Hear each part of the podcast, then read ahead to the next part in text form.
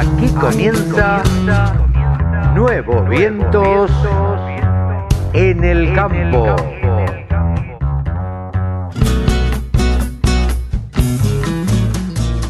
Hola, hola, hola, hola, ¿cómo les va? Buenos días, buenas tardes, buenas noches.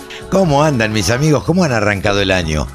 Primer programa del año de Nuevos Vientos en el campo por la radio del campo. Y aquí estamos, una vez más, haciéndoles compañía, acompañándoles para darles la mejor información o tratar de llevarles las mejores charlas, lo mejor que podemos rescatar de aquellos personajes que a nosotros nos parecen relevantes en este momento. Empezó un año movidito, movidito en la Argentina porque justo el 30 de diciembre se restringieron las exportaciones de maíz. Usted se preguntará, ¿y para qué se hizo esto? Ah, porque bueno, porque quieren que el pollo esté más barato, entonces el alimento de los pollos es el maíz. Hay un gran lobby. La verdad, del señor Roberto Domenech, que es quien representa a la avicultura en este momento, ha hecho ah, un gran lobby eh, y, y ha logrado que se restrijan las exportaciones de maíz. ¿Qué quieren lograr con esto? Que todo se vuelque al mercado externo, eh, interno y nada al mercado externo. Bueno, finalmente, entre idas y venidas, corridas y discusiones, se reunió el Consejo Agroindustrial Argentino el día jueves. Se reunió con el ministro Basterra. Todavía no hubo una resolución, se escucharon, le presentaron un plan. Vamos a ver qué es lo que pasa. Por lo pronto, nosotros estamos para contar o tratar de contarle la realidad. Hoy vamos a charlar, entre otros, con Pablo Adriani, ya saben ustedes, analista de mercados y una de las personas que más sabe de mercados en la Argentina. Mónica Ortolani, saben ustedes, desde Junín, con tonicaonline.com.ar, siempre nos va a dar su visión desde el lado del coach y desde el lado del, del asesoramiento, porque también es contadora. Vamos a charlar con Gabriel de Raedmaker, quien es el vicepresidente de Confederaciones Rurales Argentinas, al cual le vamos a pedir que nos diga cómo están los productores agropecuarios, qué piensan de estas medidas que se han tomado. Y vamos a hablar con Sergio Buso. Sergio Buso es el ministro de Agricultura de una de las provincias más importantes de la Argentina, como es Córdoba. Entonces, y una de las principal productora de maíz. Entonces a él le vamos a preguntar por qué se tomó esta determinación. Y también vamos a charlar con Hernán Satorre de Amplificagro. Ellos hacen una encuesta mensual, una encuesta donde le preguntan a los productores cuál es su estado de ánimo, qué expectativas tienen y todo, y nos va a contar a ver qué es lo que piensan los productores agropecuarios. Así que, con todo esto, música, tanda y a la gente que nos acompaña, ah, me olvidaba, me olvidaba, tenemos que saludar tenemos que saludar y mandar un gran abrazo a la gente de Agrofy. Agrofy. Eh, ¿Por qué? Bueno, porque la Radio del Campo ha hecho un, un acuerdo con la gente de Agrofy. Agrofy es el, uno de los sitios de comercialización de productos agropecuarios más importantes de la Argentina, si no el más importante. Así que a Ezequiel Romagnoli, a eh, Diego Mañas, a Dieguito el ruso Mañas, a Federico Tricini, a Viviana Lauchus, a Nicolás de Gano, a Sofía Espejo, a Rodrigo Bonasola, toda gente conocida de Agrofy y amiga, le mandamos un gran saludo. Estamos muy orgullosos de, de que hayan elegido a la Radio del Campo para hacer este acuerdo de complementación que vienen trabajando de la mejor manera posible y son muy pero muy poderosos. Así que bueno, les mandamos un gran saludo a ellos, no charlamos más y arrancamos de esta manera con todo una edición más de Nuevos Vientos en el campo, por la radio del campo. Ah, y si te querés comunicar, fíjate, en las redes figura nuestro WhatsApp y si no nos escribís a contacto arroba laradiodelcampo.com o info arroba laradiodelcampo.com. Adelante, arrancamos con todo.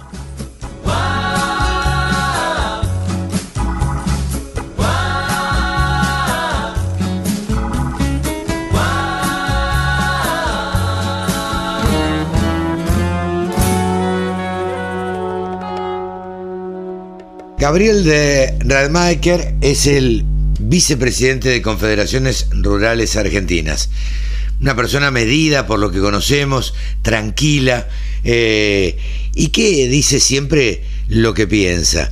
Y por eso, bueno, nosotros decidimos en este primer programa del año eh, de Nuevos Vientos en el Campo por la Radio del Campo, entrevistarlo y saber qué piensa a la luz de los acontecimientos que han ocurrido sobre el fin de año, porque se dieron todos juntos ahí. ¿Cómo estás, Gabriel? Buen día. Buen día, ¿qué tal? ¿Cómo Muchas gracias por este llamado. No, por favor, el gusto es nuestro. Queríamos tener eh, tu opinión. Gabriel, ¿de dónde es el, originario tu apellido?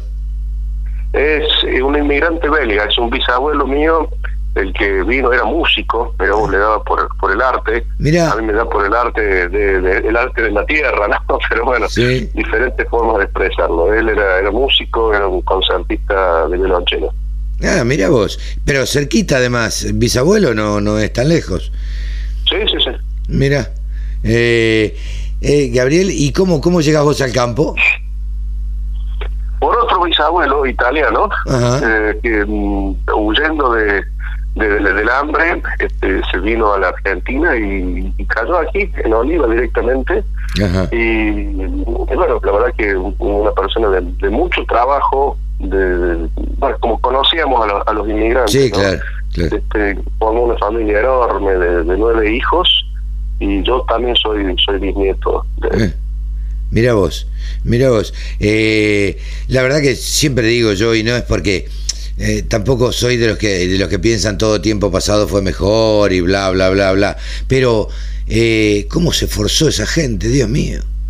Venían de... se ha perdido mucho esa esa ese, esa, esa convicción de que a través del trabajo se puede progresar. Hoy se está más a la espera, a la expectativa de una ayuda estatal que del propio sacrificio. La gente venía, venía muy mal y, bueno, venía dispuesta a, sacrificarse y, realmente llegaron a, posiciones económicas mucho más tranquilas. ¿no? Yo creo que hay una, una generación que ya está desencantada eh, hay otra generación que no tiene ganas de trabajar y que mm, ve desde sus abuelos que cobran planes hasta sus padres y entonces van a decir, eh, ¿por qué voy a tener que trabajar yo? Si es mejor vivir sin trabajar, porque además no saben lo que es trabajar. Eh, hay una generación... Con, un agravante enorme.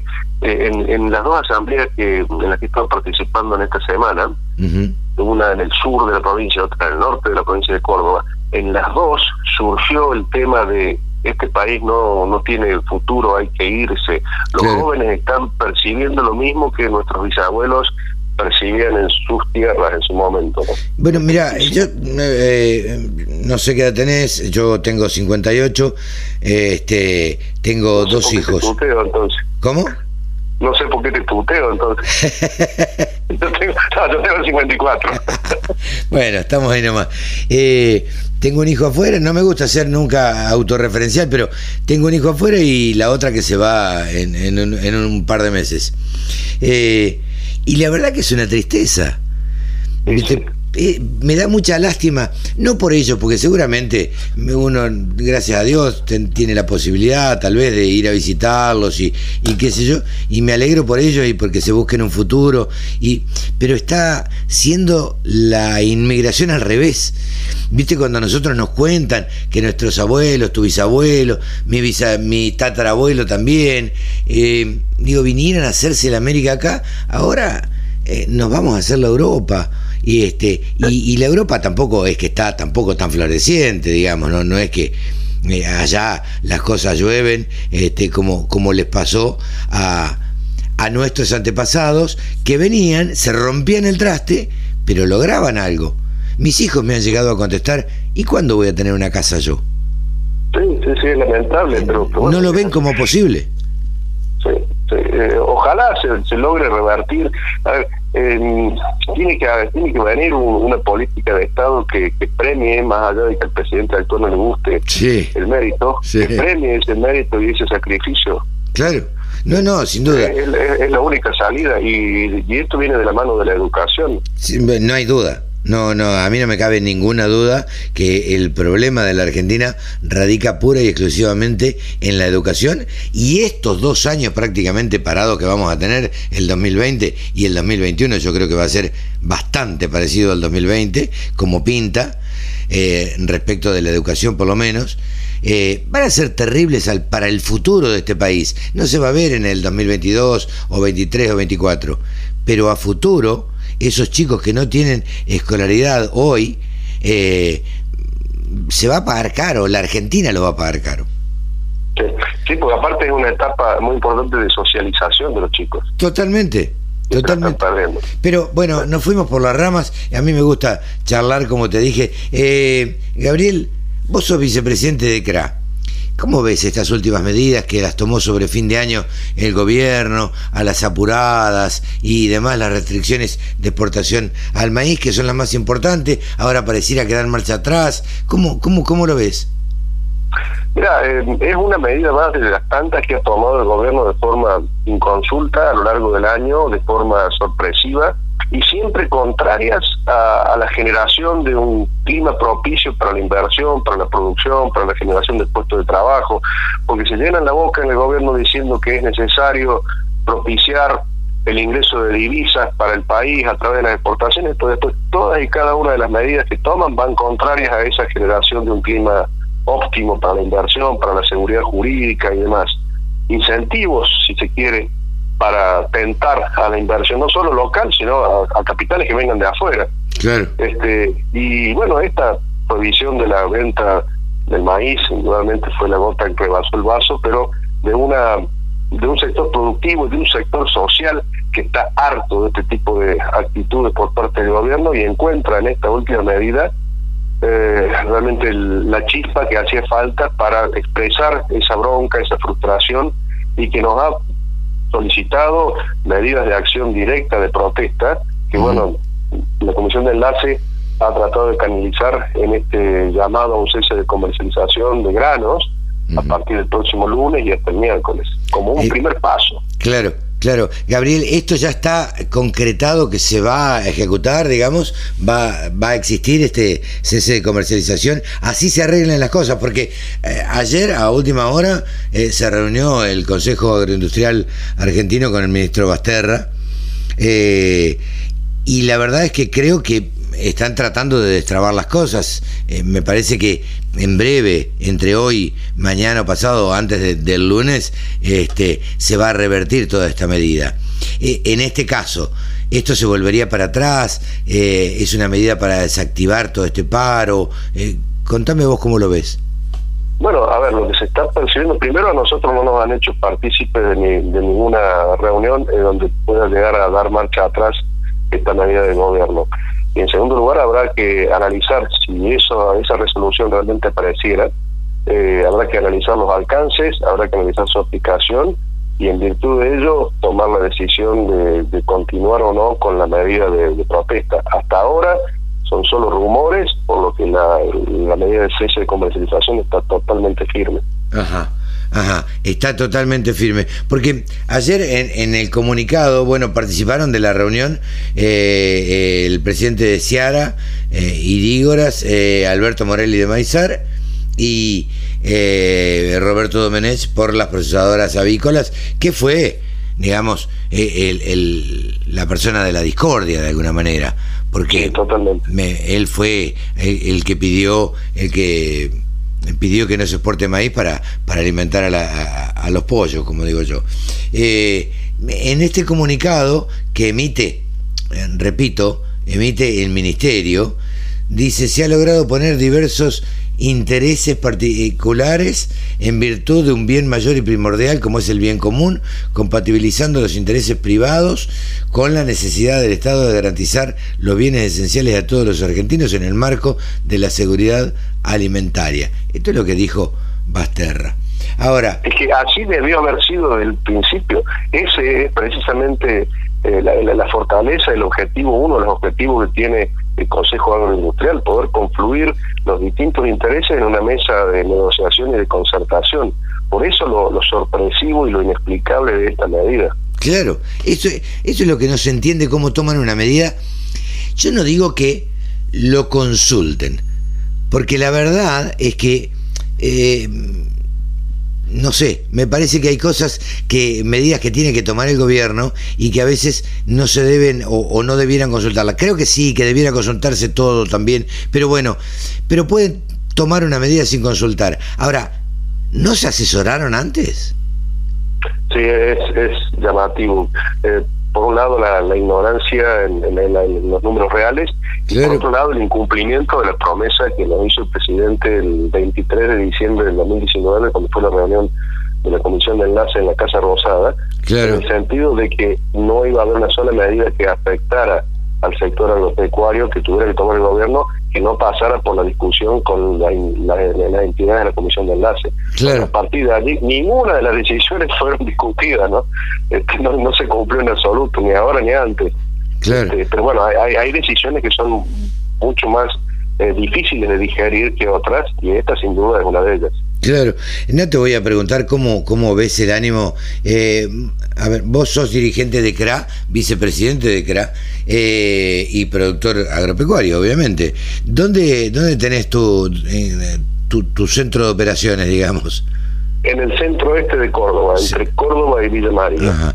¿Y cómo, viste que según las zonas a veces el ánimo cambia? Porque Hoy más temprano entrevistábamos al ministro Buzo de Córdoba.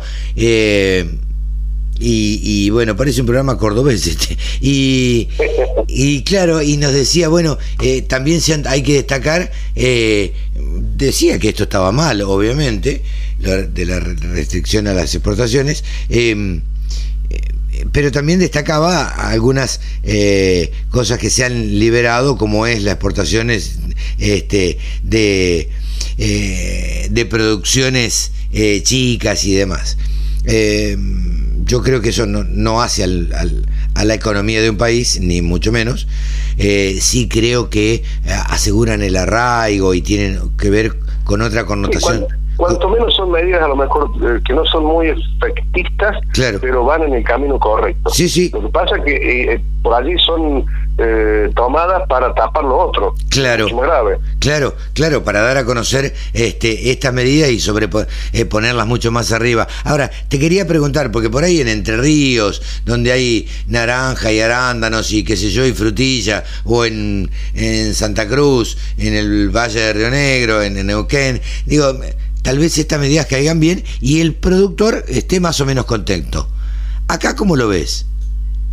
Lo que pasa es que más allá de estas medidas de estas medidas puntuales y, esto excede largamente en mi zona, la provincia, hay, hay medidas que afectan a todo el clima de producción, a todo el clima de inversión. Cuando se habla de avanzar sobre las instituciones, cuando se habla de poner en, en tela de juicio la seguridad jurídica de la propiedad privada, cuando se habla de avanzar sobre la justicia, bueno, la pucha, eso te hace pero recontrapensar en los riesgos de una inversión productiva o de cualquier tipo de inversión. Entonces ya sea naranja, frutilla, arándano, soja, maíz o carne, o la inversión industrial que se te ocurra, cuando está en juego y en duda eh, la discusión de la propiedad privada, bueno, de ahí para atrás eh, está, en, está en, duda absolutamente toda la economía y la propiedad del país. Y si a eso les que, es un riesgo político, mm. le sumas eh, la competencia de los países que producen lo mismo que nosotros en condiciones mucho más amigables con la producción y si a eso le sumas un, clima adverso en, lo climáticamente hablando propiamente dicho mm. eh, con, con atraso de lluvias y demás bueno se produce un combo que es muy difícil que digiera el productor para propiciar inversiones, ¿no? No, no, sin duda. Eh, eh, ahora, de cara a esto que vos estás contando, eh, ¿cómo ves el 2021? ¿Ves que la producción... Porque...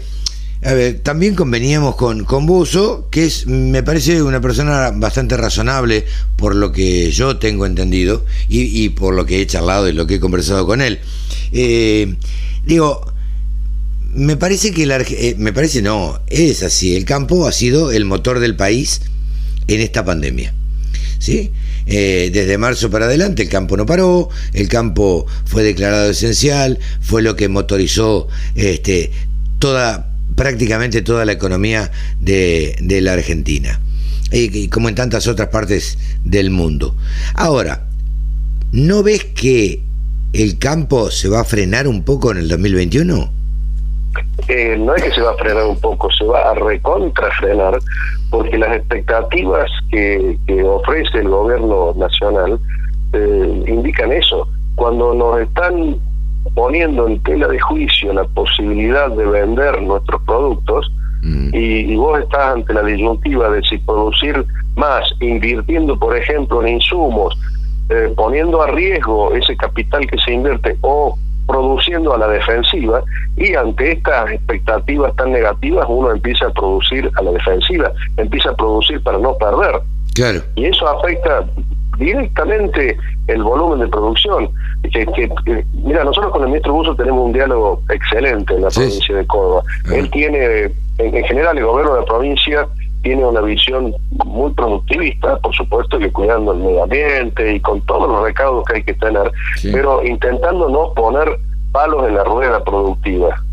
Claro. Eh, es muy distinta a la visión que tiene el, gobierno nacional, que está siempre eh, condicionando y poniendo eh, freno y techo a la producción, no solo en el positivo, con una cantidad de trabas administrativas eh, como esta que surge en este momento, eh, parece realmente una, una actitud bipolar que por un lado estén diciendo que se necesita ingreso de divisa y que por otro lado te lo estén frenando. Es muy difícil de explicar y, mucho menos de entender. Entonces, ante ese riesgo que sabemos que se puede trasladar del maíz al trigo, a la carne, a la leche, y bueno, el, productor trata de, no fundirse. Sí, claro. Antes que de, ganar. De invertir lo menos posible. claro, y eso va en detrimento de la venta de tractores, de la venta de maquinaria, de la venta de, de cubiertas, de toda la inversión de la cadena agroindustrial que en el interior tiene una capacidad de multiplicación enorme y se siente muchísimo en los pueblos del interior.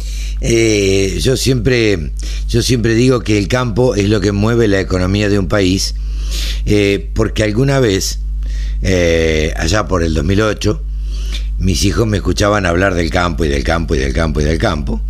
Y me decían, papá, ¿no tenés cansado con el tema del campo? Entonces no se me ocurrió otra cosa que decirle, bueno, che, abrí la heladera y tráeme algo que no venga del campo. Cric, cric, cric, cric, cric, cric. Es así, es así. Y, nos han embarcado en un enfrentamiento entre el campo y la ciudad, que poco a poco se va revirtiendo.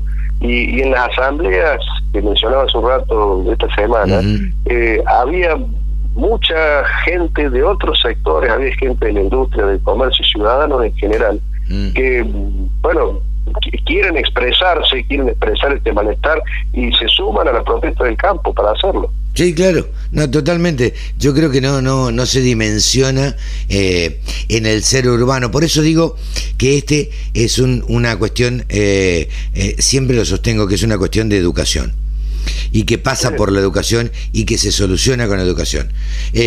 Vos hiciste el secundario, el primario y el secundario. a mí nadie me enseñó en el primario ni en el secundario cuántas patas tiene una vaca ni cuántos litros de leche da una vaca volando, ni cuánto, ni, ni digo, eh, nadie nos enseñó nada del campo eh, en, el colegio, por lo menos a mí, que, que no fui a una escuela agroindustrial.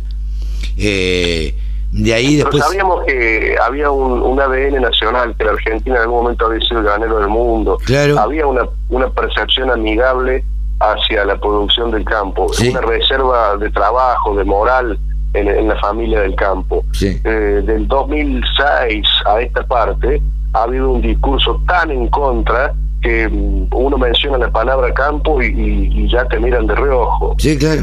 Con desconfianza.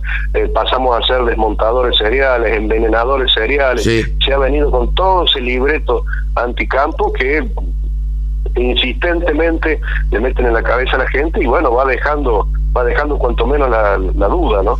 Gabriel, yo te agradezco muchísimo esta charla, eh, que, que, para mí no es una nota, es una charla, como te decía al principio. Eh, me gusta charlar con los dirigentes, con, con la gente que representa a, los productores. Y por último te pregunto, eh, ¿están muy calientes los productores?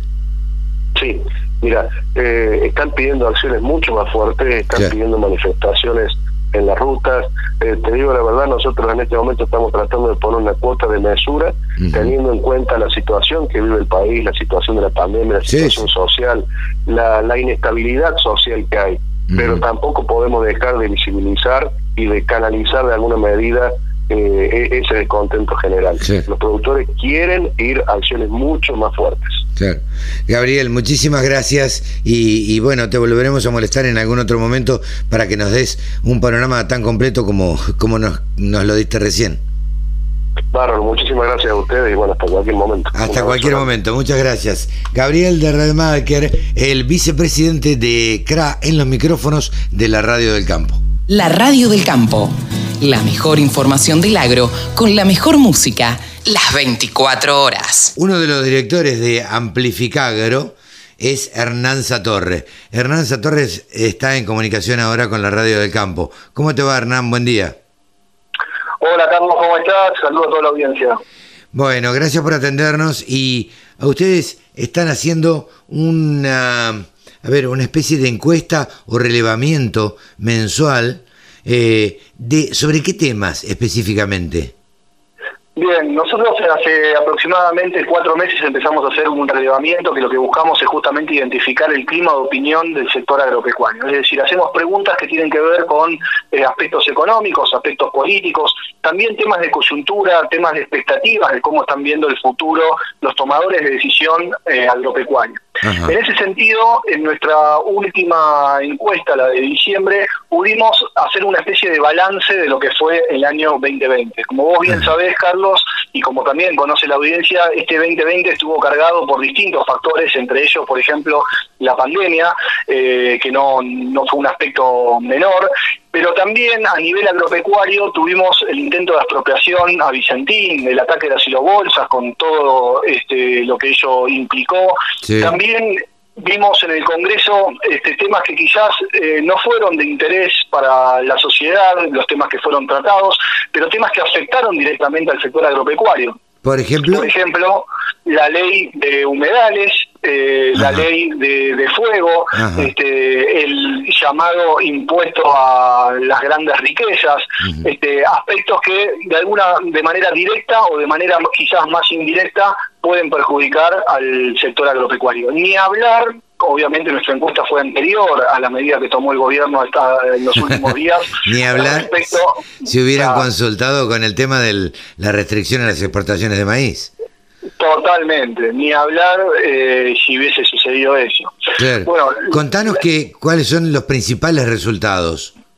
Bien, lo que nosotros vimos y relevamos eh, tiene que ver con que el principal factor en donde el sector agropecuario pone el foco es en el clima político.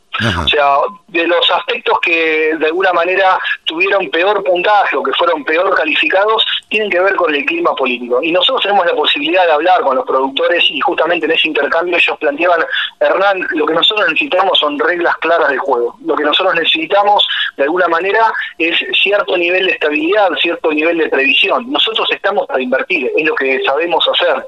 Eh, de hecho, una, un dato interesante es que la tasa de reinversión del sector agropecuario es eh, del 90%, es decir, cada 10 productores, 9 reinvierten sus, sus, utilidades en el mismo sector.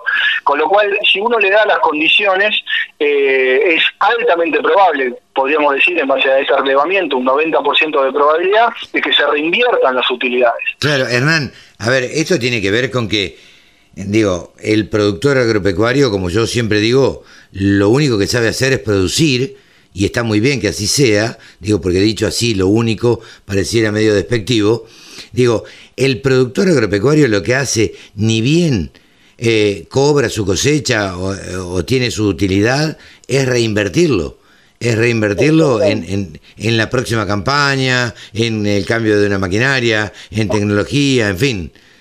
En fósforo, en este, darle más productividad a su campo, que en definitiva es su fuente de ingreso, este, todas las alternativas y muchas más, incorporar más gente este, o más estructura de, personal al, mismo negocio, expandirse en nuevas unidades de negocio. Eh, si uno hace un relevamiento, lo que va a observar es que gran parte de eh, la inversión va a ser más de lo mismo o profundizar la misma tendencia. O son inversiones estructurales que van a la misma actividad, como por ejemplo la incorporación de gente o este, mejoras que se hacen al campo, o eh, se profundiza eh, y se amplía la misma actividad.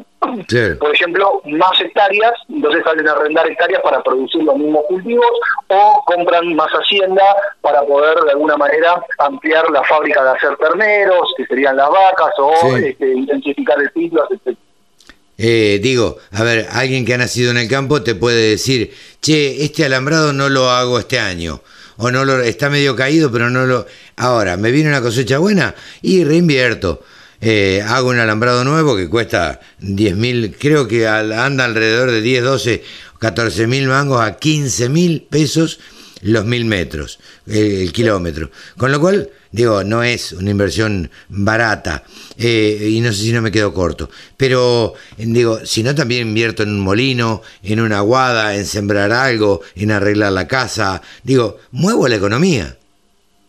Totalmente, y no solamente eso, te voy a, voy a ir un poquito más a fondo. Fíjate, este, por ejemplo, e, esas inversiones estructurales eh, yo tengo la percepción de que se realizan independientemente si la campaña es buena o mala.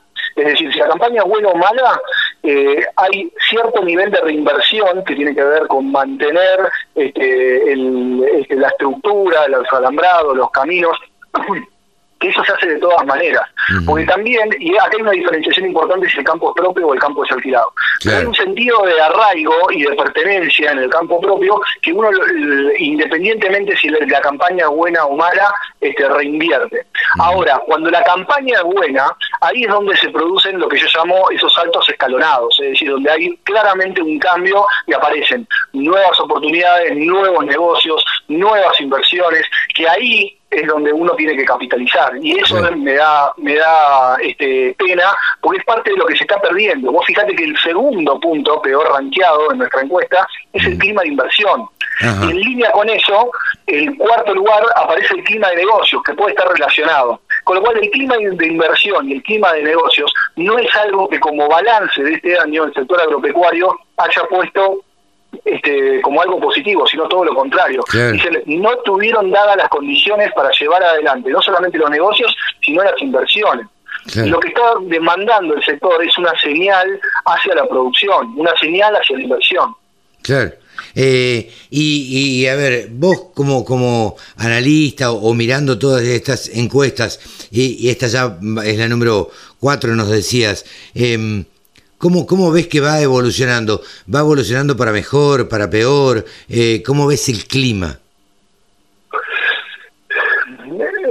Mira, eh, mi sensación es que está llegando a un cierto nivel de saturación. Eh, muchas de las medidas, eh, a diferencia de lo que cree el gobierno, lejos de generar atomización o favorecer a los pequeños o medianos productores, lo que hace es colaborar hacia la concentración y hacia las grandes eh, hacia los grandes productores. Es decir, aquellos que tienen escala tienen más herramientas para defenderse frente a escenarios de escasez o frente a escenarios de, de, este, de recesión. un, un, tema que para mí va a ser clave este año que para mí eh, tiene que ser un tema de conversación en la agenda del gobierno, es eh, el financiamiento. Es muy difícil pensar inversiones de largo plazo cuando los financiamientos de mercado hoy se otorgan a tres años y a tasas este, altas.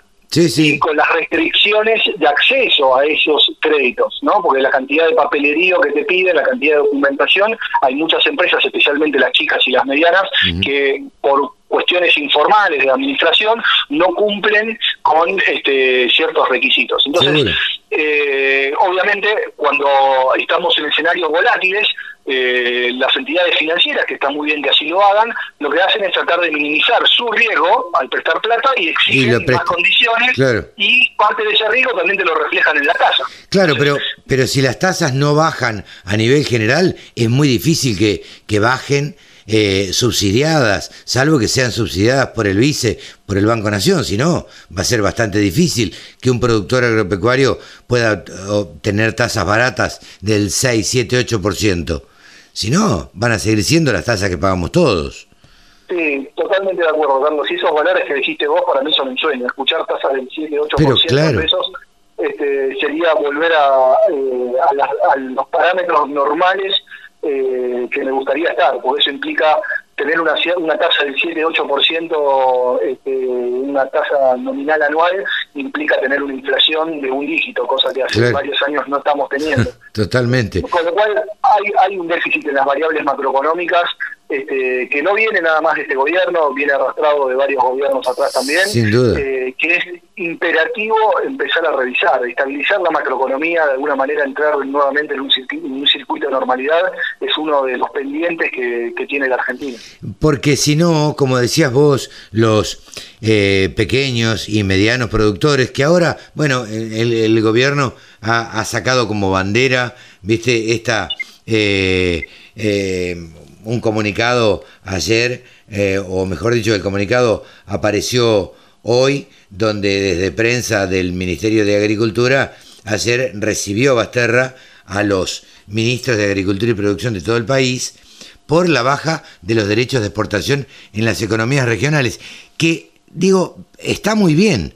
Digo, las economías regionales, Entre Ríos, este, eh, peras y manzanas en el Valle de Río Negro, eh, tienen eh, bastante influencia en el país, pero no son el grueso. Sí ayudan a la este, a, que se radique la gente, sí ayuda a que la gente no se vaya este, a, los grandes centros urbanos, y digo, pero no es lo que va a mover el motor de la economía. Digo, y lo celebran y lo aplauden como este, como si fuera un gran logro. Digo, no digo que no lo sea, digo, creo, creo que también tienen que tener otras prioridades. Totalmente. La, la, prioridad, tiene que ver con un plan integral este, de visión del, sector agropecuario a largo plazo, que eso hoy no existe, no está, y la sensación que tiene el sector es que viene a pagar los platos rotos. Nosotros en, estos relevamientos lo que de alguna manera materializamos mes a mes es eh, cierta mirada este, negativa y cierto enojo de los empresarios agropecuarios hacia las medidas que, toma el gobierno. Y eso es una constante en cada uno de los meses en el cual hicimos el relevamiento. Y los cambios, eh, de alguna manera, tienen que ver con este, los cambios de percepción, van a aparecer justamente cuando aparezca esta normalidad a nivel macroeconómico, en donde uno pueda tener previsibilidad, donde las reglas de juego estén para quedarse y no que este, cambien en función de, la coyuntura o, de las percepciones. Entonces, bueno, necesito recursos, invento un impuesto o subo alguna retención o este, pongo un precio máximo o pongo cupos o eh, cierro las exportaciones. Todas esas medidas lejos de este, dar estabilidad, generan el efecto contrario. Mira, simplemente para que tengas una idea, cuando se cierra o se limita algún contrato, eh, cuando después se vuelve a abrir, por ejemplo, cuando se cierran los derechos de exportación eh, de un cultivo, por ejemplo, se cierran las exportaciones de un cultivo, como por ejemplo el maíz, cuando uno vuelve a abrir el mercado, el mercado te castiga el precio. Entonces vos no volvés al precio anterior, vos volvés a un precio que contempla una prima de riesgo país porque por incumplimiento del contrato. Entonces, la persona que te va a, comprar en otro país, lo que hace es, bueno, yo si le compro a la Argentina, le incontemplo una prima de riesgo, es decir, te voy a hacer un descuento adicional al precio del mercado para asegurarme, porque yo sé que cada, no sé, cuatro o cinco años alguna medida tomás que me impide a mí hacerme el producto que le estoy comprando y vos incumplís tu contrato. Totalmente. y de hecho... Y de hecho, fíjate que, Hernán, se tomaron estas medidas de, restricción de exportaciones durante 3-4 días y el precio subió. Totalmente. Digo, digo el, problema, el problema es de producción. El problema, o sea, no, no, entender de que hay una seca a nivel nacional, no entender de, este, de lo que está pasando en el sector cárnico eh, a nivel nacional, eh, denota o la percepción que tienen los productores es ¿qué, están leyendo, cómo se están informando, que es un poco lo que nos acercan a nosotros, es decir, bueno, eh, no entendemos esta medida, porque lejos de generar el efecto que ellos quieren, generan el efecto contrario. Sí, sí, eso es lo, eso es lo que no, no se entiende. Pero bueno, eh, habrá que ver el devenir. El, el, el, año arrancó, el 2021, movidito para, para el campo. Eh, esto estas últimas medidas las vas a ver reflejadas vos en, las encuestas, en los sondeos de opinión que vos haces desde Amplificagro eh, en, la próxima. Digamos, eh, esto, esto no se ve y vamos a ver si se realiza el, paro agropecuario o el cese de comercialización, por lo menos que estaban proyectando eh, una serie de, de, entidades de, que nuclean a productores agropecuarios, si es que se lleva a cabo o no, en función de la resolución que se tome en función de la reunión que hubo antes de ayer este, con el eh, Congreso Agroindustrial Argentino, ¿no? Totalmente. Y te agrego un tema más. Independientemente de la decisión, si realmente deciden reabrir o no este, eh, las exportaciones de maíz y, y, demás, y si vuelven atrás con estas medidas, eh, lo que ha generado esta medida es como un punto de inflexión en donde ahora eh, hay un nivel de coordinación de acciones y de comunicación del sector agropecuario que antes no se daba. Es decir, eh, han de alguna manera despertado este, una instancia en donde la gente ya está mucho más pendiente y más activa. Y cualquier señal eh, es posible que sea la gota que rebalse el vaso para tomar medidas como este, iban a tomar el lunes, que es eh, el, paro agropecuario. Sí, sí, sí. Entonces, este, eh, ya el margen de maniobra del gobierno, sin quererlo, se ve acotado, porque ha generado desde, ha generado a un, a un sector que empieza a coordinar acciones y a este, ponerse de acuerdo en temas que antes estaba bastante más disperso y, y no lograba del todo ponerse de acuerdo. Así que también el margen de maniobra a mi juicio se va a ver acotado en ese sentido. Seguro, parece, parece mentira, y ya que te tengo te aprovecho un ratito más, eh, Hernán, parece mentira que eh, el gobierno de alguna manera se, se pegue un tiro en los pies, como se dice habitualmente en la calle, eh, porque en definitiva le rebotan y le rebotan mal todas las medidas que toma, por un lado. Y por otro lado, el sector que no paró nunca en esta pandemia, el sector que le generó divisas al país. Digo, ¿a ese tenés que castigar? La verdad que parece, no se entiende. Eh, se entiende desde el punto de vista eh, ideológico, sí, claro. entenderlo desde el punto de vista racional. Obviamente este, hay un, un, discurso en donde se trata de, instalar en la sociedad eh, esta, esta, esta grieta de ricos versus pobres, de, la ciudad versus el campo, todo a mí, desde mi humilde opinión, por supuesto, eh, todos sin sustento, eh, pero obviamente es un discurso que a, un sector de, la población eh, es bien recibido, con lo cual lo que hay que trabajar también es una cuestión cultural de entender de que la generación de riqueza no significa de que se esté empobreciendo otra persona, sino todo lo contrario. La generación de riqueza es creación de valor. La generación de riqueza es a que aparezca algo que antes no existía. Y lo que necesitamos es más gente que esté creando cosas y que esté agregando valor continuamente donde no lo hay. Totalmente. Eh, Hernán, no te... Es parte de, las conversaciones que hay que dar. Sí, sí. Hernán, no te molesto más. Eh, invitamos a la gente, como siempre, a suscribir, suscribirse y visitar eh, Amplificagro, www.amplificagro.com .com.ar, ¿no? Exactamente. Muchísimas gracias, Carlos, por el espacio. La verdad que un placer compartir estas opiniones con vos. Un gusto grande y estamos en contacto. Gracias, Hernán. Abrazo. Un abrazo, enorme. Saludos a toda la audiencia. Gracias. Remates, buenas prácticas, siembra directa, pulverización.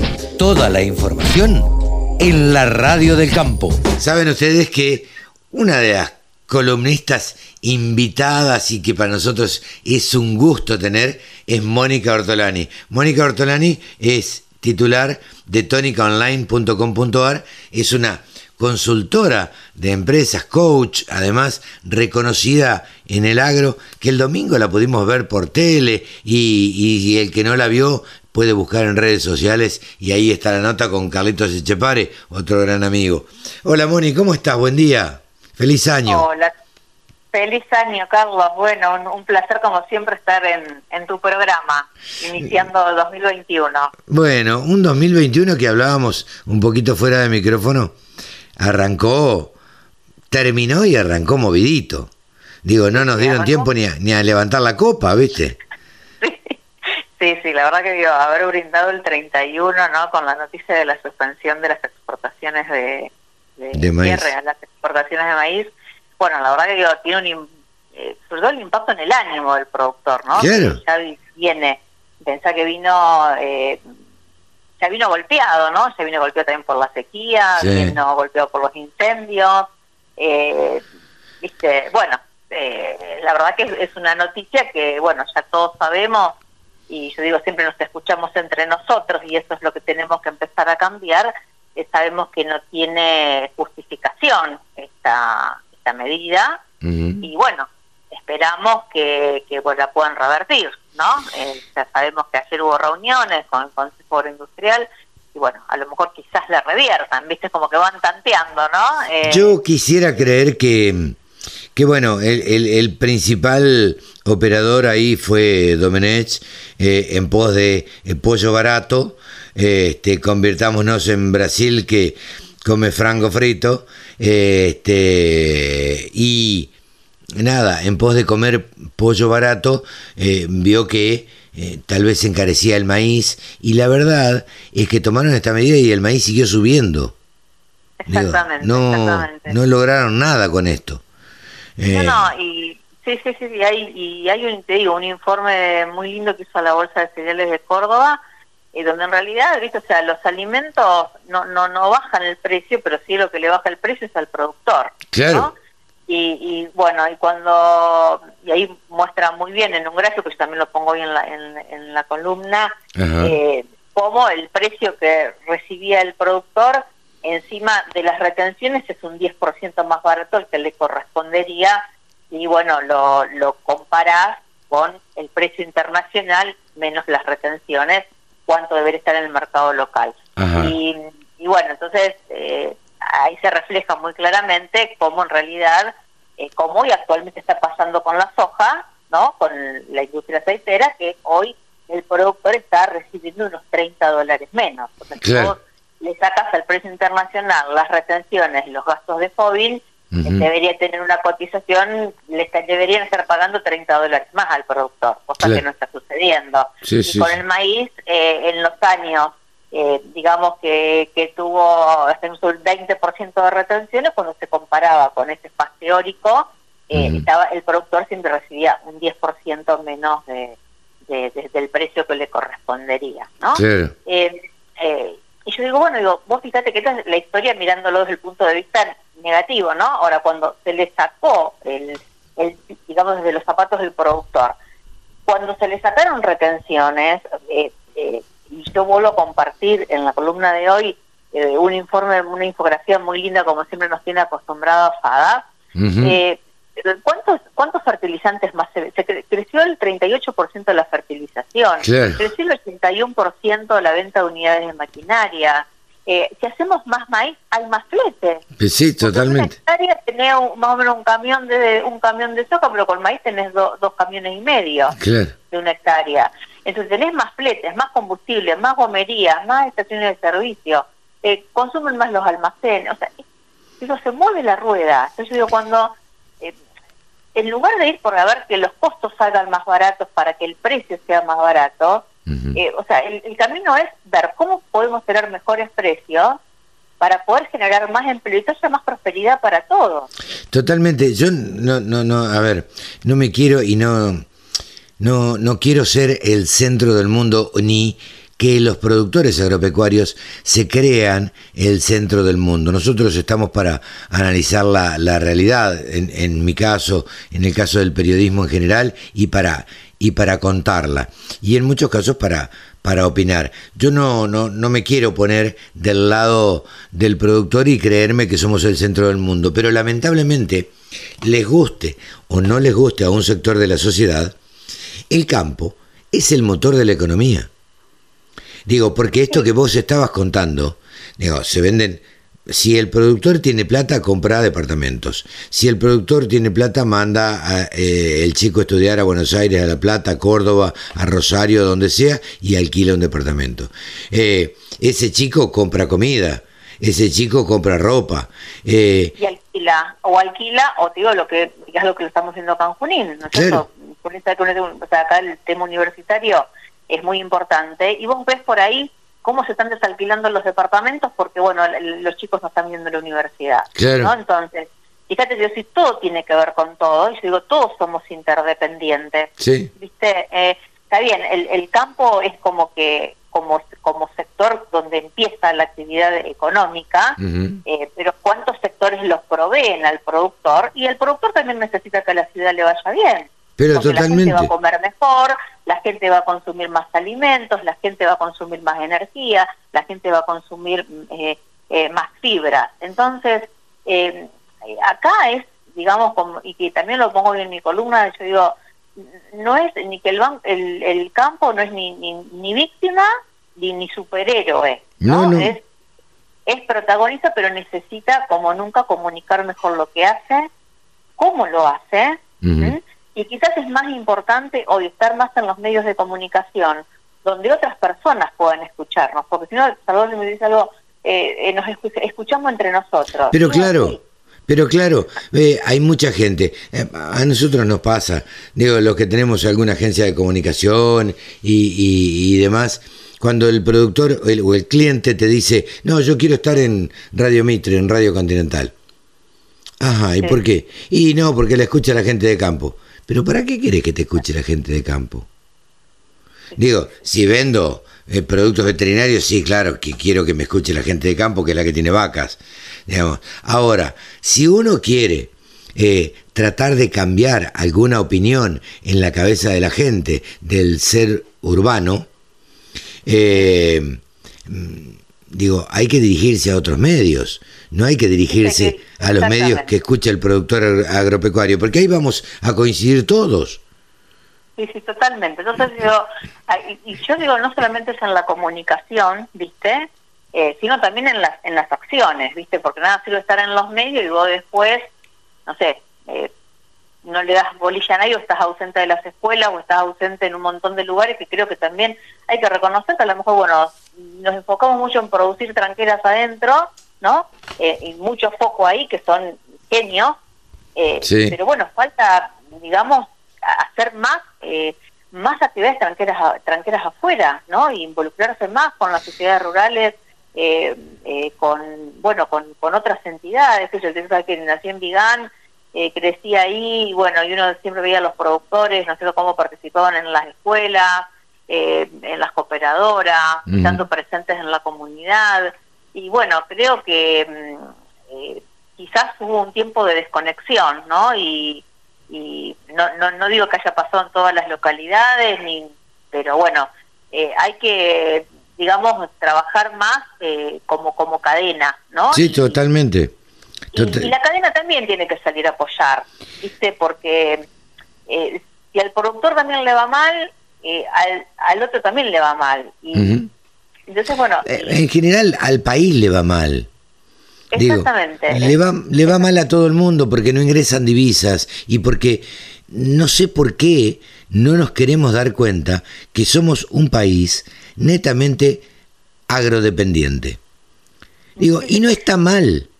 Digo, y no, está mal. ¿Qué queremos? ¿Ser un país industrial? Para eso está Japón, que hace los autos baratos y en serie. Y China, Corea.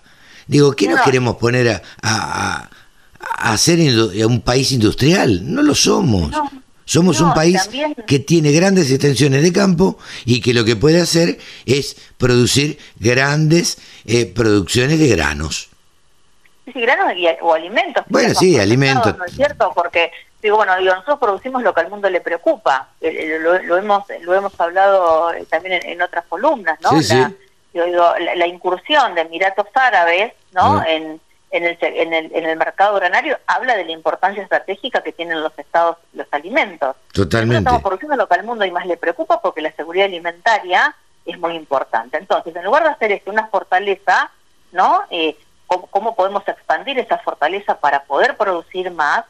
eh, con estas normas, cambiando las reglas de juego, cuando el productor se invirtió, cuando el productor ya se endeudó, sí. eh, viste, es como que, al cambiar de las reglas del juego, eh, no, nadie... a seguir, a seguir invirtiendo. Totalmente, eh, nadie quiere invertir. Nadie, si me cambia la regla del juego, no quiero invertir. Yo y no quiero invertir el que viene de afuera a traer dólares. Pero vamos a coincidir en esto, Moni. Eh, lamentablemente, eh, a mí me parece que el problema pasa por la educación. Y lamentablemente estamos perdiendo con esta pandemia en la Argentina dos años de educación, que nadie dimensiona todavía lo que significa a futuro para un país. Sí, diste, diste en un punto clave, diste en un punto clave, clave porque sin educación y, sin formación, ¿qué, ¿qué, futuro podemos, podemos avisorar? Pero bueno, quiero ser optimista en el sentido de que, bueno, eh, precisamente es lo que más necesitamos involucrarnos, porque todos estamos eh, en contra, ¿no es cierto?, de que se haya cortado la educación y a cuántos padres cuántos padres salimos a la calle. Sí, claro. o, o, emitir, eh, bueno, nuestra opinión y, bueno, que la, educación tiene que estar en, digamos, en... Sí, en el centro de la escena y ocupar un lugar mucho más importante. Digo, em, está bien, este año vino la pandemia, nos agarró desprevenidos a todos, que a nosotros debiera haber sido un país de los cuales eh, estuviera más preparado, porque ya teníamos el diario del lunes, digo, teníamos lo, que había pasado en, en, Asia y en Europa. Em, ahora parece que esta segunda ola eh, viene un poco más apurada acá en la Argentina, con lo cual, y no nos preparamos. Digo, y... no preparados y bueno, y viste, somos inadaptados, o sea, somos un país que nos cuesta asumir reglas, viste cómo es, eh, también nos agarra cansado y también hubo tantas incoherencias. Sí, claro. Porque hubo tantas conglomeraciones y tanta cosa que, viste, es como que la gente también ya está harta, cansada. Y, bueno, eh, creo que hasta los propios gobernadores están tomando decisiones distintas. Totalmente, totalmente, porque yo eh. creo que a la gente no se la puede seguir teniendo más encerrada. O traen la vacuna rápido o se va a contagiar y va a suceder aquello que no querían que sucedieran. Se va a morir una gran cantidad de gente, eh, va a haber una gran tasa de morbilidad y bueno, entonces, eh, digo, eh, pasará la pandemia y dejará 3, 4, 5, 6 millones de personas menos en la Argentina, lamentablemente, por no haber tomado los recaudos necesarios a tiempo. Pero tuvimos tiempo. esperemos que, que Dios se apiade. se apiade de nosotros. Claro, pero ¿sabes qué es lo que pasa? No podemos pasarnos la vida pidiéndole a Dios que nos dé una mano cuando los que nos tienen que dar una mano están al alcance de nuestras manos, ¿viste? Y con las manos nuestras somos las que votamos. Y nos sacan con las dos manos también. ¿eh? Exactamente. nos sacan con las dos manos. Exactamente, sí, eso. este, eh, hoy escuchaba un chiste temprano, muy temprano, en, en una radio colega. Eh, nada, decir, se les recorta esto, se les recorta a los productores, se les recorta acá, aumenta la nafta, aumenta esto, sube aquello. digo, ¿y los políticos? Los políticos, ¿cuándo se bajan el sueldo? ¿Cuándo resignan algo? Sí, sí, no, y, aparte que es la causa después de todos los problemas, ¿no? Porque sabemos que el, gran problema es el déficit fiscal.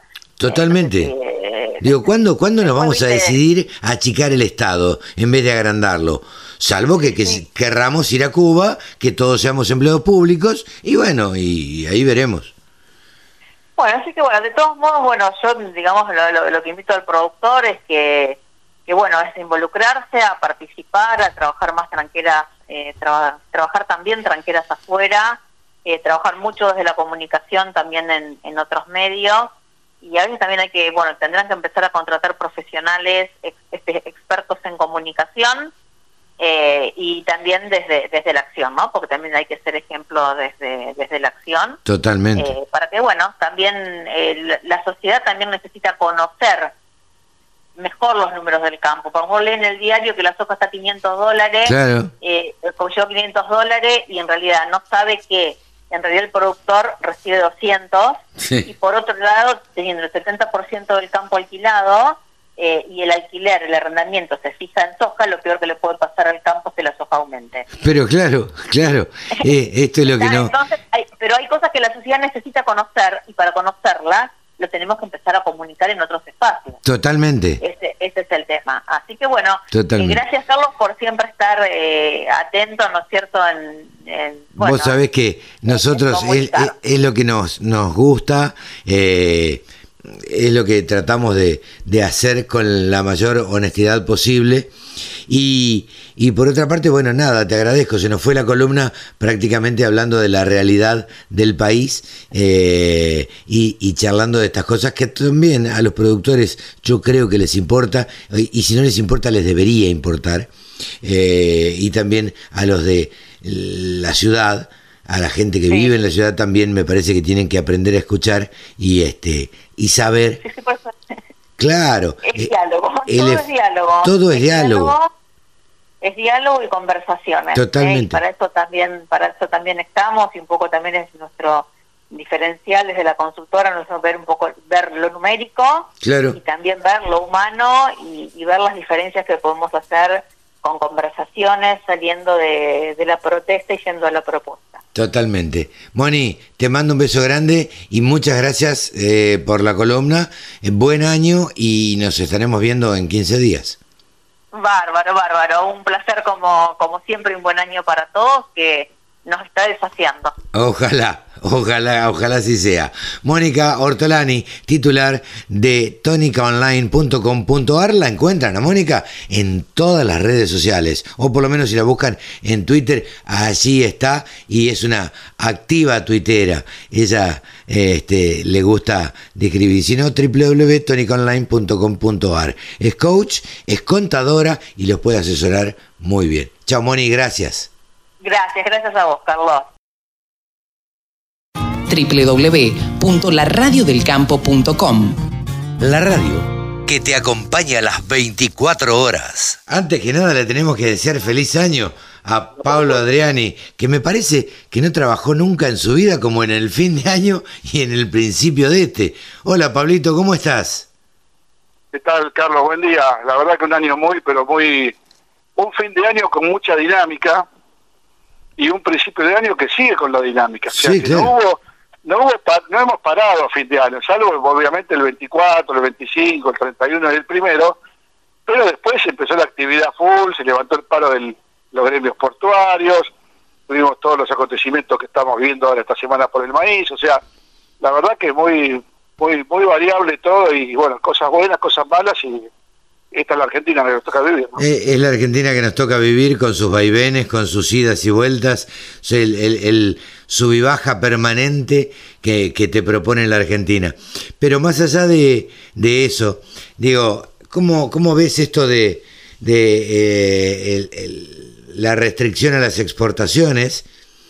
Eh, cómo puede afectar a Argentina si se va a llevar adelante finalmente el paro. A mí me dijeron en, esta mañana que sí, eh, desde CRA me dicen que sí, eh, este, un cese a las exportaciones o, una restricción a la venta por lo menos. ¿Cómo, cómo estás viendo esto? ¿Cómo lo analizan? Mira, la medida es una medida, eh, podemos decir, inconsulta, que es la característica de los Kirchner, del, del, kirchnerismo, del cristinismo, para ser más precisos, contemporáneos, eh, inconsulta tomada por un grupo de pensadores, filósofos, ideólogos, que no tienen la más pálida idea de cómo es el negocio en la Argentina, cómo es el mercado de maíz, cómo es la exportación, cómo es el filón.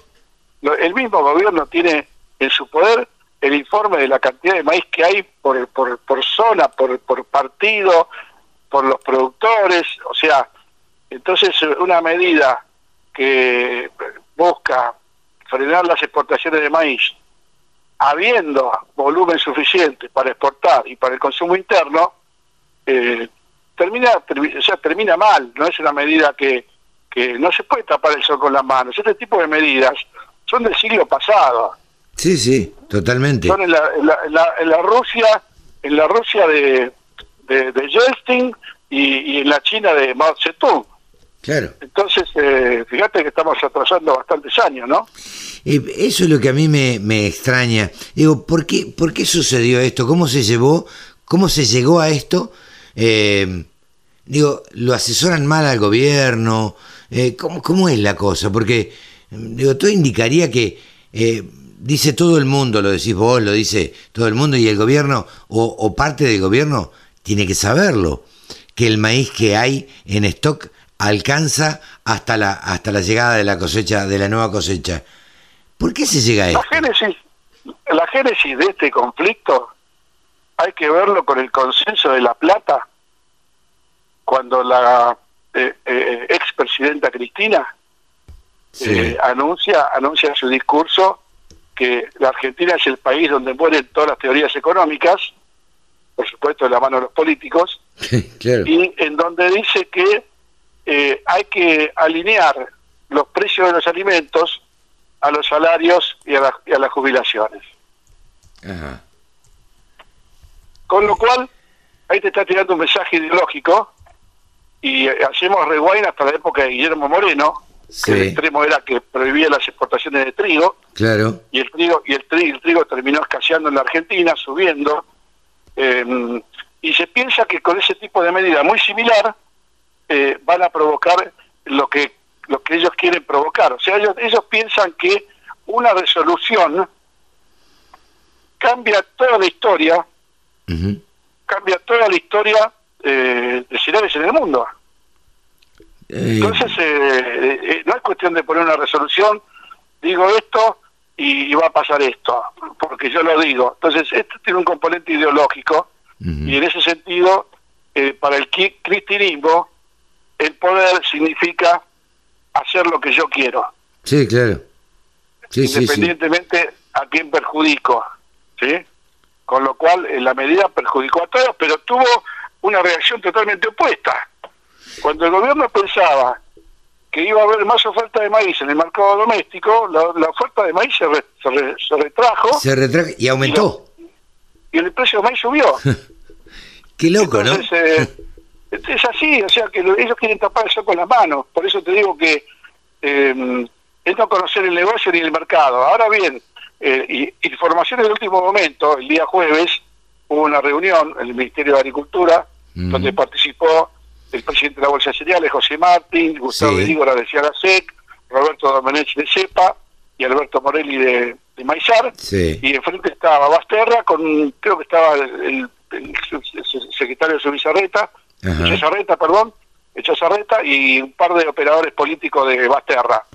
Le presentaron un plan muy completo de cómo lograr que el precio del maíz en el mercado interno tenga cierto tipo de desacople de la exportación, con una serie de mecanismos financieros, fideicomisos, eh, préstamos para las empresas de mercado interno, una cosa bastante completa. Basterra lo aprueba y, hasta hasta el viernes al, mediodía estaba eh, a decisión de Alberto, presidente de la Nación, de eh, aprobar y, volver atrás con la con el error que habían cometido. Eh, hasta el viernes al mediodía no sabíamos nada, o sea que te digo que es una cuestión de... puede ser que el cristianismo haya metido la, la, púa y haya frenado la decisión de Alberto, que es una persona de diálogo. Si hay algo que tiene presidente diálogo y consenso. Sí, totalmente. Y, y, todas, todas, eh, todas las entidades del agro que el Consejo Agroindustrial, CIARASEC, Bolsa de Cereales, Maizar, eh, fueron por el diálogo. Por eso es importante que, se interprete como que no fueron a romper lanzas ni, ni a patear escritorios. Fueron por el diálogo. Claro, yo lo que, eh, lo que tengo miedo, ¿sabes qué es? no es que tenga miedo, digo, lo que me da la sensación es que hay productores muy calientes, por lo que uno habla con productores del interior, y que están dispuestos a ir a un paro, a un cese de comercialización, y todo esto yo creo que lo único que va a hacer es encender más la mecha, no va a contribuir en nada. El productor no tiene capacidad de eh, soportar este tipo de modus operandi de la época del kirchnerismo y ahora del cristinismo. no hay margen de maniobra, Carlos. Cualquier cosa que haga el gobierno, de prepo, inconsulta, mala praxis, causando daño, por encima causa daño a toda la cadena y, al mismo gobierno. Totalmente. No, entra, no, entran divisas, no recauda por retenciones. Entonces, la verdad, eh, no, hay, no hay capacidad de, de, de, aguantar más nada de este tipo de medidas. Por eso eh, concuerdo con vos que el sector productor está eh, está con el con el fósforo y la mecha, ¿viste? Sí, sí, sí. O sea, falta que vos le, viste, lo asuses un poquito más y, te prende la mecha. En el sentido, en el sentido figurado de, un, de una movilización, ¿eh? no se entienda la mecha de algo eh, que tenga que ver con un, con un, cohete o. No, no, no, no, no, no. No, no, En el sentido de. Prende la mecha de la movilización, de, salir a las rutas, de, de cortar eh, comercialización, todo lo que estamos viendo. Medidas que por lo menos eh, le hagan reaccionar al, gobierno de Alberto Fernández, que este sería, este sería el segundo paro, si se produce, en, un año, en menos un año, casi un año y medio, un año y un mes. O sea que. Sí, un paro, un paro. No hay necesidad. No, no, no. Un paro del campo, en, en un año tener dos paros del campo, la verdad es tener ganas de ponerse en contra el sector que ha sido el motor de la economía en esta pandemia. Entonces, eso es lo que no se entiende. ¿Qué es lo que no está entendiendo el gobierno? ¿Qué es lo que no está entendiendo el cristianismo? Y privilegia la ideología y, el poder como sentido de que yo hago lo que quiero. Y, no me importa si a vos te hace daño. O sea, es una política muy dañina, es un pensamiento muy negativo, no es un pensamiento de, de, un país que quiera crecer, desarrollarse, que todo el mundo esté contento, porque acá parece ser que, al gobierno no le gusta que la gente esté contenta, dentro de lo que es el entorno de la crisis que estamos viviendo, ¿no? sí, sí, sí. Porque además, eh, demasiado tenemos con, con, la pandemia, ¿no es cierto? Demasiado tenemos con el aumento de casos, este, con las restricciones que se dice que van a poner eh, en estos días, con esta, este, este, esta restricción a la salida y cerrar un poco más temprano los bares y los restaurantes. Demasiado mal humor ahí en la gente, ya, eh, en la gente urbana y en la gente que no es urbana también, eh, como para que se le agreguen otras cosas que tienen que son externas. Digo, están agregando, el, gobierno le agrega cada vez más hasta el fuego. en vez de apaciguar, en vez de que el país entre en un cauce dentro de lo que decís vos muy coherentemente, la crisis por la pandemia, las restricciones al movimiento, eh, hagamos donde somos fuertes y podemos generar actividad y podemos generar inversión, porque vos ponete a pensar ¿Qué va a pasar con la siembra de maíz para la campaña que viene? Claro. ¿Entendés? Entonces eh, eh, están, están provocando un daño eh, en lo inmediato y están provocando un cambio de estrategia o de esperanza para la próxima campaña. Sí, sí, para, para el futuro, sin duda. ¿Cuál es tu olfato? ¿Cómo, cómo, cómo crees que, que va a seguir? ¿Va a dar marcha atrás el gobierno? ¿Se va a pacificar un poco todo? Mira, este es un, este es un momento en el cual el gobierno puede demostrar si está siguiendo la política interna agropecuaria dictada por el cristianismo o el Instituto Patria, mm. o si el presidente se desmarca y empieza a tener su propia impronta, que es la impronta del, crecimiento, el progreso, el consenso, en hablar sin gritarnos y en hablar y en hablar escuchándonos porque el gobierno parece ser que no escucha nada. No no no grita. eh, yo, eh, personalmente lo veo a, Alberto más parecido a Cristina retándome otra vez viste la verdad no tengo ganas ya basta basta ya demasiado me retaba mi papá digo basta no quiero que me reten más. Exactamente esa es la cuestión eh, sociológica de este gobierno y, psicológica, que tienen mecanismos de, gobernar que no tienen nada que ver con el presente, con el futuro, con la realidad mundial, con la realidad argentina, y no tienen nada que ver, están eh, clavados en el tiempo y bueno, será cuestión de que la sociedad eh, pueda desandar estos caminos y que el sector agropecuario pueda, como siempre, reciclarse con resiliencia y con siempre el espíritu que tiene el productor argentino. ¿Andás por el, por el campo, andás por el campo dando charlas, Pablo? No, estamos recorriendo algunos lotes de soja y de maíz para ver un poquito el estado de los cultivos. y Uno como analista también tiene que ver cómo está en la zona de producción. Seguro. Y estamos haciendo lo que es Alberte, Chivilcoy, Bragado, 9 de julio. Y bueno, las últimas lluvias de esta semana y la semana anterior, 15 o 20 milímetros, eh, hizo que reverdezca todo. O sea, los maíces están muy buenos, ya han estado de, iniciando la espiga. Las hojas de segunda están a 15 o 20 centímetros, con, con buen color, buen desarrollo pero con el agua justa, ¿viste? O sea, se necesitan otros 30 milímetros de acá una semana para ir consolidando un perfil productivo que hoy está hackeado por, por el tema de la lluvia, ¿no? Sí, sí, sí. Eh, ahora, ¿te diste cuenta cómo le cambia la cara al productor 10, 15, 20 milímetros? Totalmente. El ánimo es otro, otro ánimo, totalmente distinto. Y, y en realidad a nosotros también nos cambia el ánimo porque de eso vivimos. Pablo, eh, muchas gracias por este primer contacto del año y eh, bueno, y seguiremos estando en contacto para que nos cuentes la realidad de los mercados.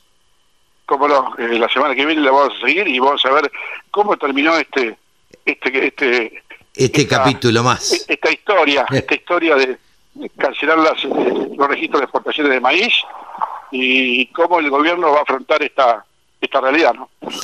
Te mando un gran abrazo, que tengas muy buena semana, Pablo. Un fuerte abrazo, buenos días. ¿eh? Gracias. Adiós. La Radio del Campo. Única emisora con programación 100% agropecuaria. Estamos en comunicación ahora con el ministro de Agricultura de la provincia de Córdoba, que siempre muy amablemente nos atiende cada vez que nosotros requerimos de, de su opinión. Sergio Buzo, ¿cómo te va? Buen día. Buen día, ¿cómo andás? Un gusto, ¿cómo andan ustedes? Bien, gracias por atendernos, como siempre muy amable y bueno, la verdad es que queríamos consultarte, eh, a ver, ¿cuál es tu opinión acerca de estas nuevas medidas que está tomando o estas últimas medidas que ha tomado el gobierno?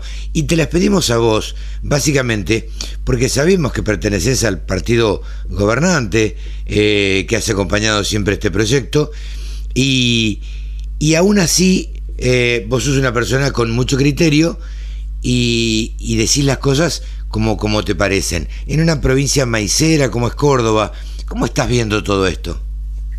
Bueno, efectivamente, nosotros, yo creo que este es un momento muy particular de la vida de los argentinos, donde hay que tener mucha racionalidad, mucho equilibrio en cada una de las manifestaciones que uno hace, pero bueno, también creo que, es importante que uno pueda decir las cosas que, que, que piensa que defiende. Eh, nosotros en Córdoba, lo has dicho bien, somos primeros productores de maíz. Eh, de las 50 millones de toneladas de la última cosecha, Córdoba aportó más de 20 millones de toneladas. Y eso obviamente para nosotros termina siendo una producción muy importante, tan importante como puede ser que sean las producciones petroleras o de hidrocarburos en las provincias sureñas.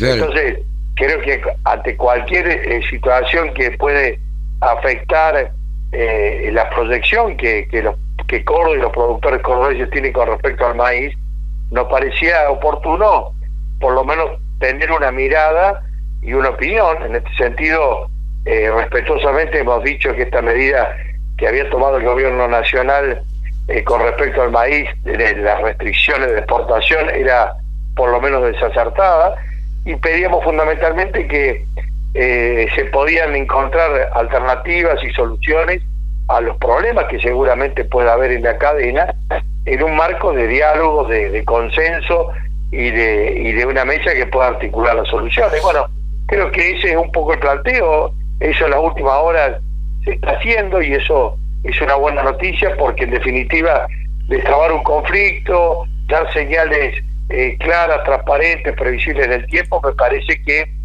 muy buena, porque si no hay una contradicción en lo que nosotros estamos diciendo y haciendo, porque estamos diciendo que queremos agrandar la torta, exportar más, y por el otro lado damos señales de restricción o, no poder exportar. Entonces me parece que en ese sentido creo que eh, instar al diálogo, al acuerdo, como se está haciendo en las últimas horas, y ojalá que se puede encontrar rápidamente respuesta, me parece que es lo mejor.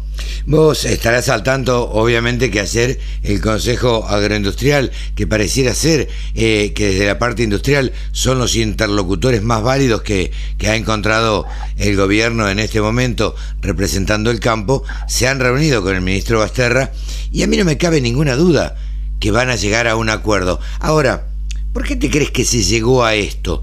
Por mal asesoramiento, por mala información, por alguna medida apurada, eh, porque no se entiende no, demasiado. No, no, no, lo, no lo sé con, certeza. Yo me parece que yo creo siempre en la buena en la buena fe de las personas y cuando se toma una medida de este tipo, me parece que se pensó en, en asegurar el mercado interno y a lo mejor eh, ocurrió todo lo que vos dijiste, ¿no? O mala información o, o mala percepción, bueno, no sé en definitiva, creo que llegamos a una medida desacertada, eh, por lo menos para los cordobeses, a lo mejor para, otras provincias que, que no son maiceras, a lo mejor no le impacta tanto, pero creo que esto es para el país, ¿no? Porque eh, hoy dar una señal de restricción de exportaciones en un momento donde el país necesita dólares, porque las crisis nacen por falta de dólares.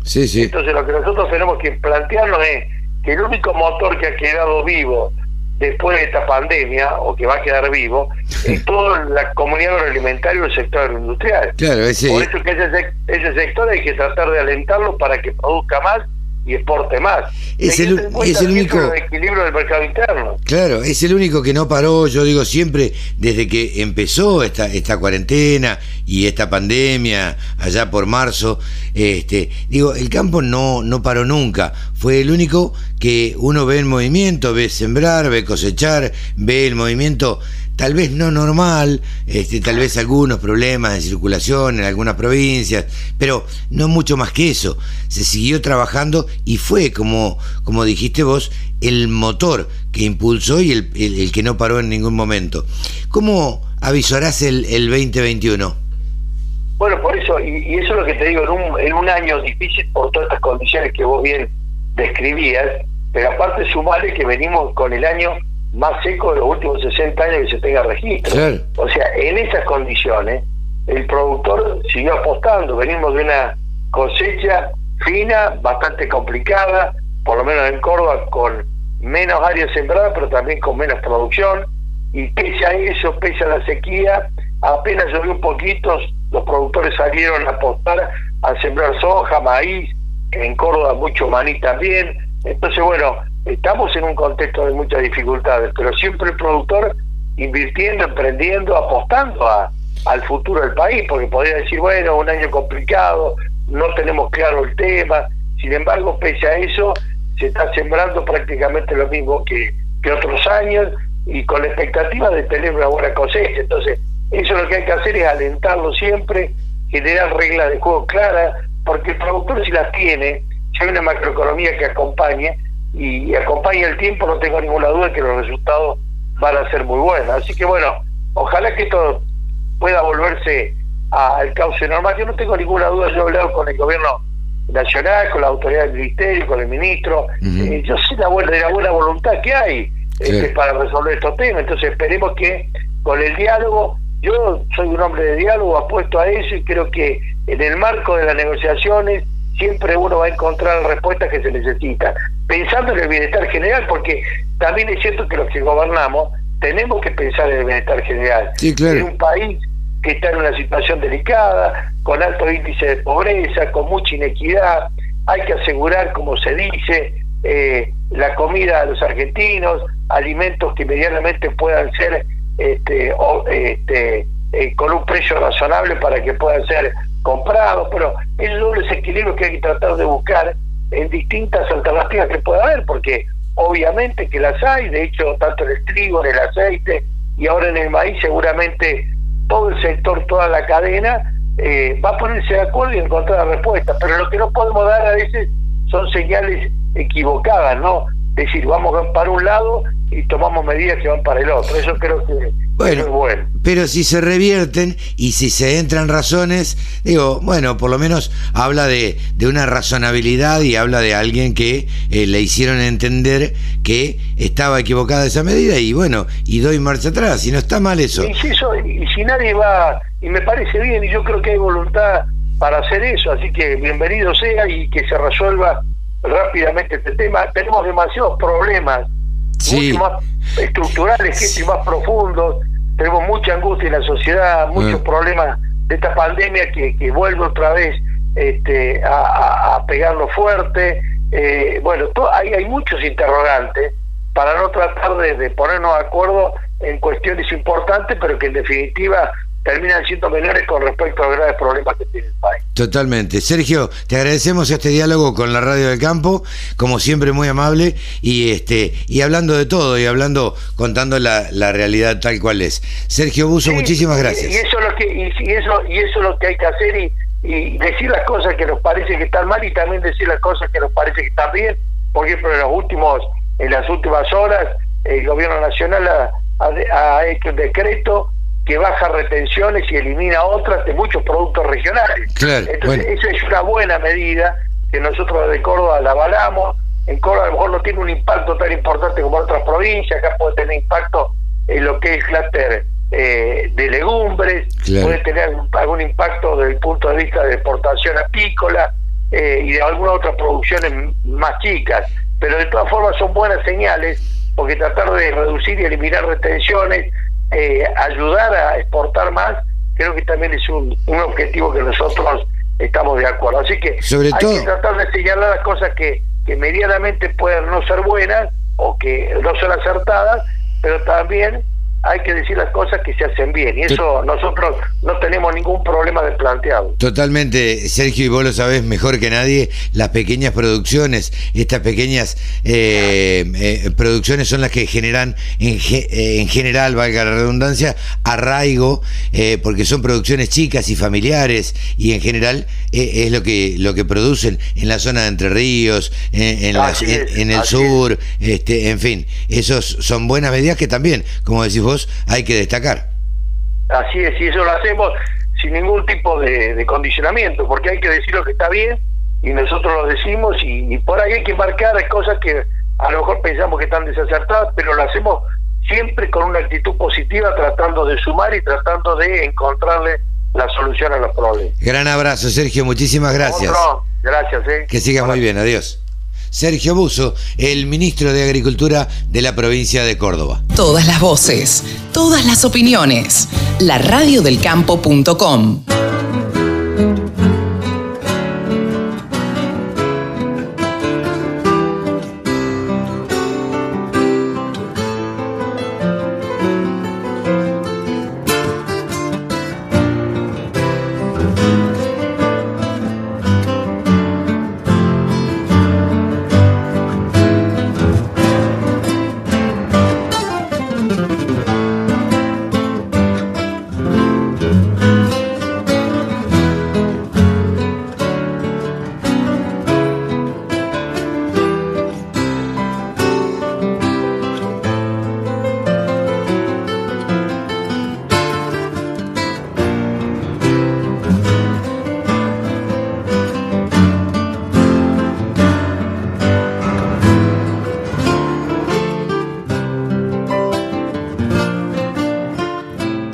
llegó una edición más de Nuevos Vientos en el campo por la radio del campo. Los esperamos dentro de una semana exactamente. Y ya saben, nos pueden escribir y nos se pueden comunicar con nosotros a través de nuestro mail info arroba la radio del contacto arroba la radio del y si no, busquen en nuestras redes sociales y está nuestro WhatsApp. Y si no, bueno, si no hagan señales de humo, ¿qué quiere que le diga? Nos despedimos. Chau, que lo pasen bien. Chau.